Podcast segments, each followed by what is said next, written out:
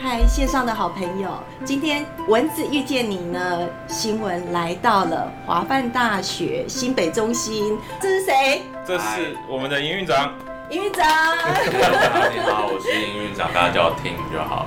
哦，那我是华范大学新北中心的课程经理，我姓郭，叫做弘毅。弘毅经理是新闻的保姆，因为新闻在这边有准备要开一堂课，对不对？那这堂课呢，我们的执行长觉得这个市场很重要。当时为什么会想到要开 podcast？因为大家都知道现在自媒体其实非常的盛行，每个人都有各种不同表现自己的机会。那以前大家在讲到自媒体的时候，通常我们第一这个想到的就是 YouTuber，嗯，或者是当一个 Blogger，是对。其实很多人他是不擅长写作，但他又觉得自己可能不上相，嗯嗯，对。那有这类想法的人，然后他们又很有专业知识涵养，或者是说他们有一些，哎，像生活中一些很好笑的梗啊，我反而觉得他们其实可以用声音来做表现。嗯，Podcast 为什么？突然有一天他不红了，然后突然有一天又红。我觉得，呃，我是红影哈，我们三个人大家还知道的。我觉得 Podcast，我觉得他在台湾，他其实已经出来蛮久一段时间。其实他在国外一直都还算是还蛮 OK 的，就是一直在运作。之前有看过一篇文章，我觉得，哎，第一个是网络的盛行率，因为这个很重要，因为台湾其实我们网络密度非常高的，所以。当你啊到任何地方去都可以上网的时候，其实你的选择就很多。那 Podcast 刚好有一个它最大的特性，它是可以离线收听的。所以当离线收听的时候，如果你对于那种网络比较没有那么的发达的一个地区的话，它可以是先在家里头把它想要听的东西，我全部都先下载下载下来，然后等到我可能通车也好，还是做什么事情的时候，我就可以拿出来一集集的听。可在台湾就是因为你到处都可以上网嘛，那我来追个剧吧。那我来看个影片吧，后来干嘛？所以太多东西会就是分散开来，然后再加上其实一般来讲，大部分在收听 podcast 的时间，其实还是比较是以通勤。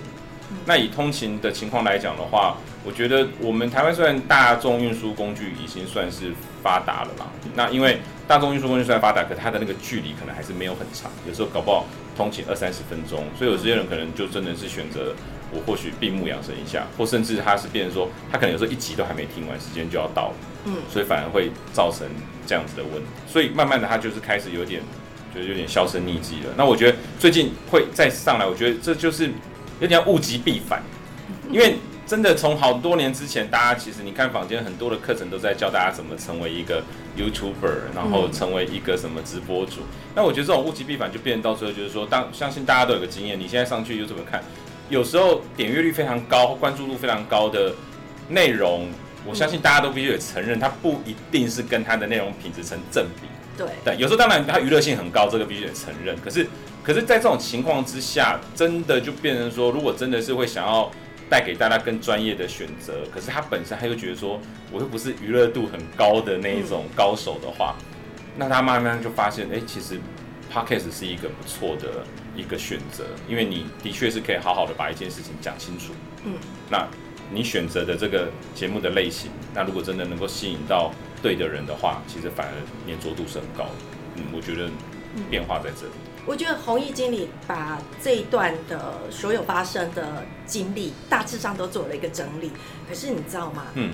我九五年的时候，我研究所的学校那个教授廖金凤老师，某一门自媒体的课程，我们的报告就抽到 podcast。哦，九五年哦，嗯，那时候我们就整组就做了 podcast，我们探讨的都是英语教育啊，什么教育啊，因为过去都是把它放在教育上面。对。然后做完之后呢，这件事情我就忘记了，我脑子就没有这件事了。那所以我就在想说，podcast 是什么时候红过？我读书的时候红过，嗯，可是怎么它不见了？嗯，我就去 Google 券走一趟，嗯，你知道 Google 券工具太好用了，你知道？什么东西你就把它验证它的声量，发现，哎，它二零一五、二零一六、二零一七，哎，都红，哎，在台湾其实红过，哎，嗯，可是它掉下来了，嗯，然后就变成这样子一条，哎。几乎快要静止的线，嗯，一直到二零一九年才往上爬。对，然后我就在想，这段时间发生什么事？YouTube 红了，对，坊间都在教你怎么变成 YouTuber，大家都说影像的力量最强。对，因为本来脑子在处理影像就是一般平面的六万倍，所以它处理的速度很快，大家就容易被吸引。但是最近为什么 Podcast 红？我就在想一件事情，嗯，有一些 YouTuber 最近一直在往下走，你了解。有没有发现？嗯。是。因为我们的阈值越来越高了。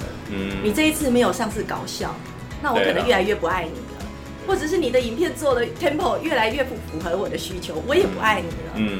所以 Podcast 刚好遇上美国 Spotify 花大笔钱嗯嗯。买了平台、买了制作、买了当红的节目，然后最近又请奥巴马的老婆嗯。蜜雪儿开节目，就整个爆红了。嗯。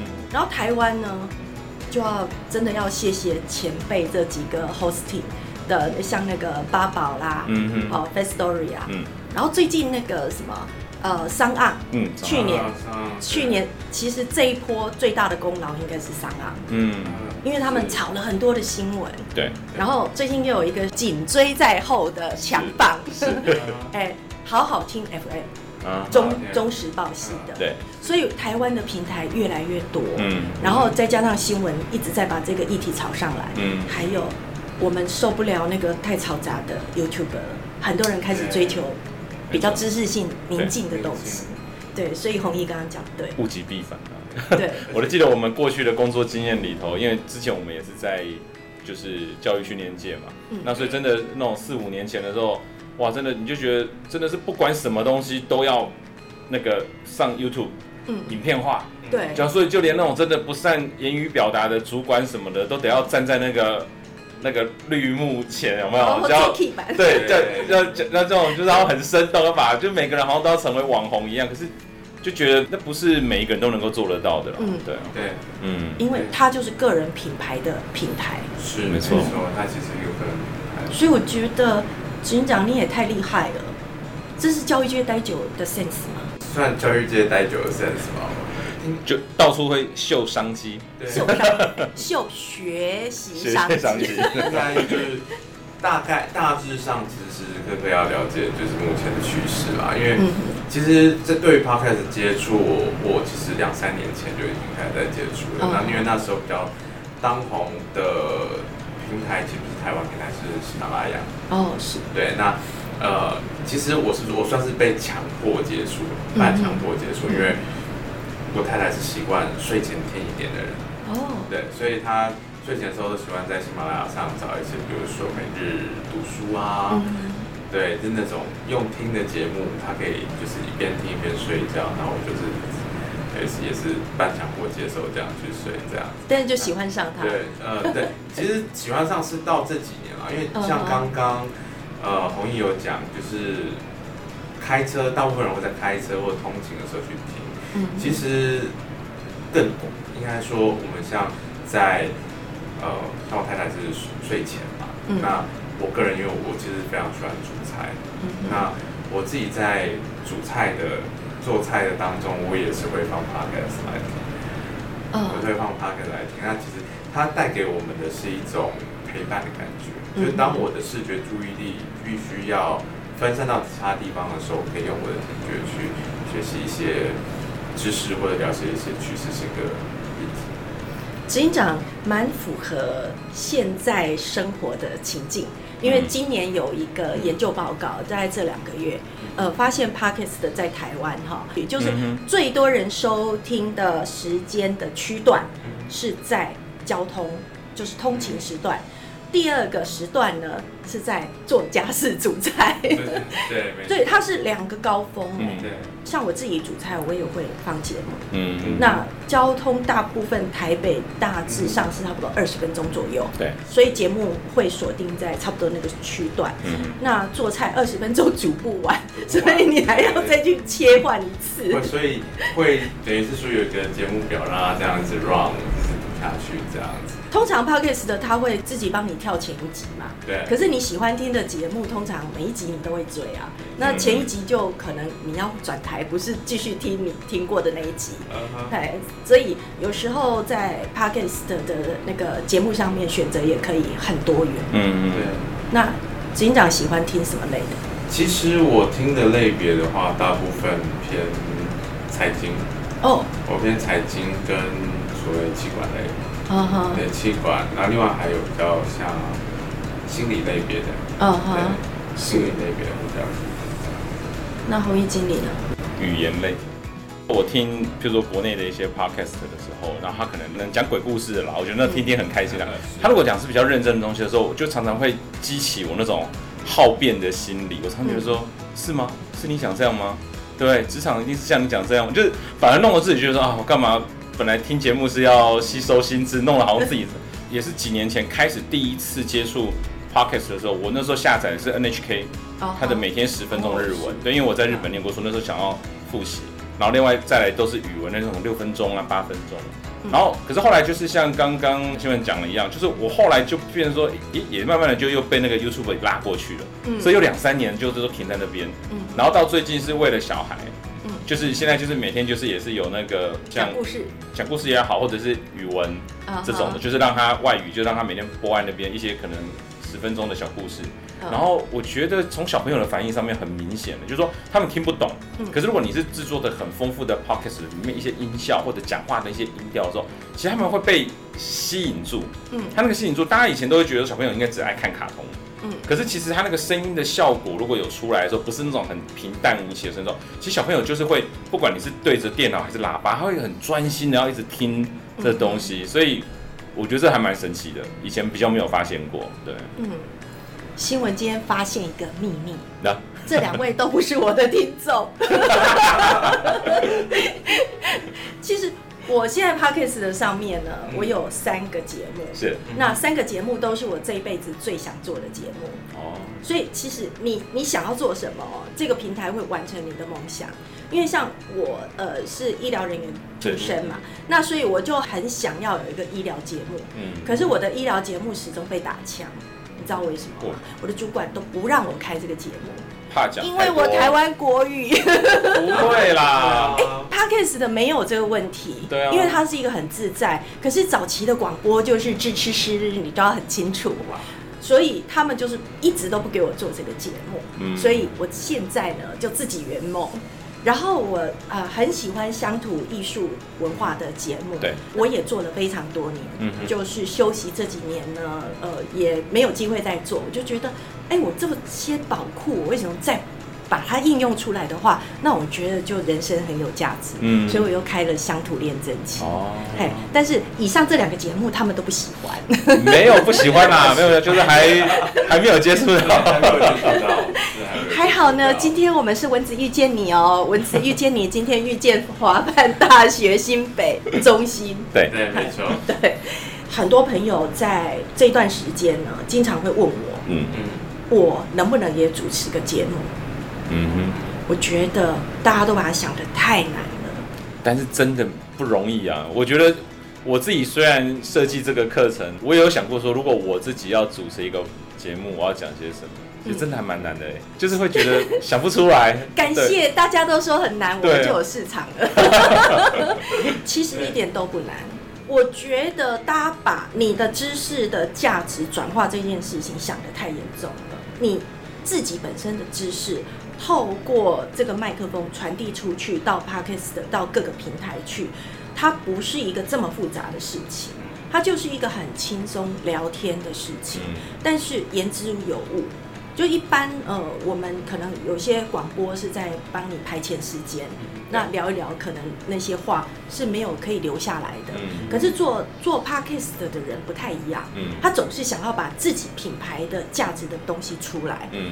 我会想要做 podcast 大概是三年前，就是有一次啊，我生日有一个导演郑导，他约我吃饭，然后吃饭当中他就告诉我说：“哎，文姐，我跟你说，最近那个逻辑思维好红哦，嗯那个 A P P 很赞哎。”当下我就马上下载，回家听了我就爱上它。嗯所以爱上它之后呢，我大概在呃去年下半年，我就买了一套 Miser 自己的混音器，嗯然后买了三支麦克风。你看我够贪心吧？一次风，对，因为我想说我要做的东西不会是一个人，我可能需要两三个人一起，所以我把设备买到齐。对，买了之后，我就一直想要做这件事情。我一直忘记 Parkes 的这么好的平台，嗯我一直想要做自己的 APP。今年年初我突然想通了，我干嘛？我怎么忘记 Podcast 的？花了这么多心思去做的研究报告，嗯这十年就让我丢掉了。嗯其实很简单，你只要有，嗯，最简单的就是一只 iPhone 手机。嗯其实 iPhone 的录音效果非常的好，嗯你不用麦克风，或者是你 iPhone 的耳麦，嗯你也可以做节目。对，然后透过简单的几级软体，你不要做的那么细致的话嗯是 OK 的。嗯或者是你有一台 Mac 的电脑，Mac 本身的收音也很好。嗯那如果这些都没有，那你就去买一支麦克风，一千块左右嗯，Audacity 那个软体是免费的。嗯所以你只要买一支麦克风，接上你的那个电脑，然后安装那个软体，你就可以开始录了。嗯难是难在怎么样把你的知识转化出来。嗯那那个呢？不好意思，要师傅带进门。对，没错，对，因为我们一般人最害怕的就是你看到麦克风自己词就浊了。对其实你很多东西想要讲，嗯那很多人呢刚开始主持还会做一件事，他把逐字稿都写好了。哦对，啊然后就开始念，听的人就觉得那干嘛？你在板书啊？嗯其实没那么困难。如果有架构、有系统式的把它做一个整理，我们就可以用像现在聊天一样。嗯对我们今天都没有 re 稿，我们也没有大纲，我们纯粹随性聊。而今天还而且今天还是燕婷第一次献出她的麦克风前的访问的经验。哦，讲到这里，我们还是要鼓掌一下，太棒了。对，其实就像就是新闻刚刚讲的嘛，我就觉得就是呃，很多人面对镜头或者是面对麦克风的时候，都会先把逐字稿先列好。其实我也干过这个事情，嗯对，可是我后来发现那样反而更卡，是，因为因为你要同时处理你的视觉跟你的大脑，对对，所以不如紧放视觉吧。对像以前来宾来上我的节目啊，他们会带电脑或者是印一堆简报，然后就开始想要拿简报跟我对谈，然后我就把它收掉。我就说我不会问超过你的部分，我也不会为难你。所以当他那些收掉之后，哎，他反而觉得，哦，他可以谈得很顺。对，对，嗯。好，在这里再透露一个小小秘密给大家，嗯哼。考大家哦。嗯。嗯，我们知道 YouTube 它在录影的时候，对，那只摄影机代表成千上万的宇宙人，嗯哼对不对？没错。所以你要对着成千上万的宇宙人讲话。我们的麦克风也是，嗯。所以我们今天呢，在这里其实也是对着所有听得懂华语的所有的好朋友嗯做节目。嗯。你要有那一种呃，在跟大家聊天的那种格局，嗯，放轻松嗯，就是聊天，然后把你的知识聊出来。就不是那种要念稿给大家听。对对没错，对，有很多的美感啦，其实我们课程都会说，真的不要觉得很难。嗯今天有一个六十几岁的阿妈，嗯她看到我今天 PO 我们的那个课程嘛，对嗯，就赖我说，哎、啊，我们可不可以？嗯我说可以呀、她说，那我们学起来会不会很困难？我说不会啊，如果你觉得写自传很难的话，嗯那这个当然很简单。口说历史，口说自己的价值，对你一样可以透过这个麦克风成为你自己的价值知识库。嗯对啊，没错，嗯而且它的门槛其实真的是比当一个 YouTuber 来的门槛低的很多。YouTuber 你还要去考量到，你就真的是剧本要写好，因为剧本对，然后还有你的拍拍摄、剪辑配音音效，字幕，字幕对字幕是，而且更重要的是，这些很专业的东西全部都加总起来之后，可能还是比不过某一些效果马上就可以暴增点阅数的对。这种情况。对。我们那时候一直想要开这个课程，就是说，因为 podcast 它是一个是真的可以一步一脚印，实际累积自己的专业的一个自媒体，它比较不会受到太短暂的一些娱乐效果啦，或者一些比较。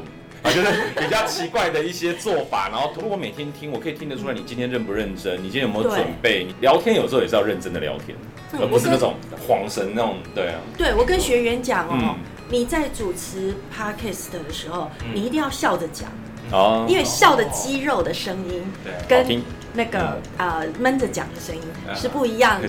别以为别别以为人家听不出来，就跟接电话一样。哦，对，就是你很知识化，虽然你很礼貌，还是听起来怪怪的。没错，没错，嗯没错。对。嗯。所以 podcast 真的不难。嗯，嗯，改天我们也来做个节目吧。好好。好，老师都这样讲了，我一定要把自己的平台做起对，就自己自己要开这样子的课程，一定要自己先去试着开一个这样子的频道，你才会知道说，对，会遇到一些什么样的问题，然后可以怎么去克服，然后其实可以慢慢累积自己的专业这样子。对，我想呃，大家会问的问题很多，包括我配乐哪里找啊？对我要用什么配乐啊？我的配乐的比例跟我声音的比例要怎么样啊？嗯那当我在远距的采访，我要怎么样啊？其实很多很多很多的问题，在我们的课程当中，我们全部都有。是不是有包括譬如说节目的长度的设计？对，到底要多长进行访问的时候，到底是以几个人什么样的效果这些？嗯，对，包括长度哦，跟你设定的对象也有关系。哦所以我们会跟你讨论你的品牌想要塑造的是什么，嗯嗯你的族群在哪里。嗯那族群不同呢，我们在制作从一开始思考就不一样。对对，所以呃，整个的思考呢是一整个系统的架构。嗯那跟我们一般就是快速去学会 podcast 的不太一样。嗯很多人都问我说：“哎、你怎么说进就进了？你怎么这么快？” 那是因为我有技术底子。对可是 podcast 对我来说，我也要慢慢去了解这个市场，它的运作，它的行销。跟各位说，现在进来是真的是最好的时机，因为它现在的市场还没有到饱和的机制。没错。以国外来说，它每年可能还是会有死掉几万个节目不动，嗯。就是一个僵尸节目在那里。对，但是在台湾呢，现在每个节目都很蓬勃，嗯。所以你可以找到你的族群。嗯那至于说这些族群能不能留下来变成你的订阅的听众呢，就要靠大家努力了。嗯。嗯，好，来努力看看。好，可以试试看开辩论节目，我不要，我不来拜申请一支 call in 专线，哦，太好了，就设定好主题，说今天有要跟我辩的人，可以现在打电话进来，我们就帮你做一集这样子。跟大家说，我们以前的扣音很多都是假扣音，没错，没错，没错，这个我可以见证。这个 life 哈不做假扣音，有时候真的超出你的预期。嗯，嗯，对。了解。深度的话题。哦，好，这个假话题可以再聊对 我可以跟老师对讲我过去有做过哪些呃，哎，那我们就要查一下你过去在哪儿。很久很久很久以前的事情，呃很久以前的事。其实我也是很久很久很久以前的事情，所以大家不要去对号入座。我们今天文字遇见你呢，来到华范大学新北中心。那最主要呢，我们是希望透过我们实境的方式，去让大家了解 Podcast 这堂课呢，其实一点都不难。而且这个专业呢，很适合想要经营自己品牌的人嗯来加入。因为现在在网络上哈，你想要让自己的专业丢在里面，对不起，网海太深，你下去之后连浮起来都不会。但是 Podcast 正在往上涨，嗯，这样的情势呢，赶快把握住，然后每个人呢都可以成为哎当红的知识家。